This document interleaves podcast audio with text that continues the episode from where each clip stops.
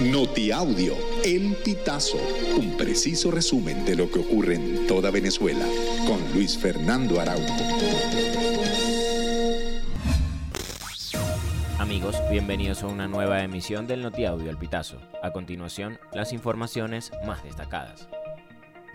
La ONG Fundarredes denunció que la fachada de su sede fue vandalizada con las palabras Furia Bolivariana, una frase que desde 2020 es utilizada para pintar casas e instituciones. De igual manera, la sede de Vente Táchira presentó la misma frase en su pared principal. También en el municipio panamericano fue marcada la vivienda de la coordinadora municipal de Vente Venezuela. La organización política rechazó estas acciones y aseguró que estos actos no van a desviar el foco del objetivo principal, que es conseguir el cambio político en Venezuela. Los empleados de la administración pública seguirán en las calles hasta que el gobierno de Nicolás Maduro les ofrezca mejoras salariales. Así lo manifestaron este martes 23 de enero durante una concentración en Plaza Venezuela. La protesta de los trabajadores públicos se realiza en Plaza Venezuela, mientras que el gobierno instaló en una tarima en la Plaza Altamira, punto de convocatoria de María Corina Machado y la oposición mayoritaria para el lanzamiento de la Gran Alianza Nacional. Estados Unidos ha realizado en las tres primeras semanas del año 79 vuelos de deportación de migrantes que habían entrado de manera irregular al país, la mayoría con destino a Guatemala y Honduras.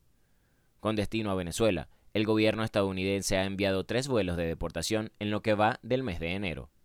El embajador estadounidense en México, Ken Salazar, no precisó el número de personas que habían sido trasladadas en estos vuelos, aunque señaló que las acciones eran una parte importante de la gestión de los flujos migratorios sin precedentes.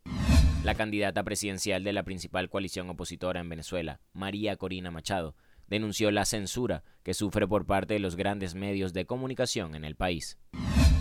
Yo sí espero que esto cambie. Yo espero que los medios de comunicación, sus periodistas, todos asuman que esto es una causa común, que no es solo de los ciudadanos porque es muy triste sentir que, las élites han abandonado el país, que las élites se han entregado.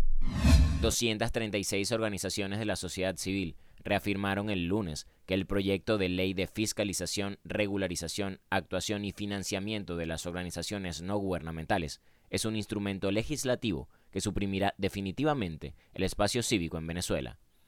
En un documento público, las organizaciones de la sociedad civil exhortan al Parlamento oficialista a desistir en el avance de la aprobación de un texto que viola múltiples derechos humanos e incumple e irrespeta la Constitución.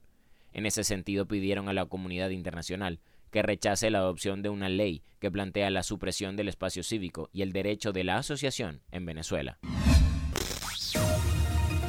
Amigos, y hasta acá llegamos con esta emisión del Notiaudio El Pitazo. Narró para ustedes Luis Fernando Araujo.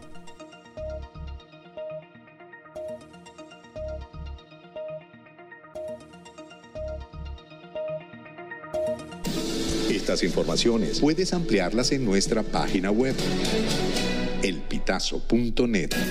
También recibimos tus denuncias vía SMS o WhatsApp a través del 0414 230 2934.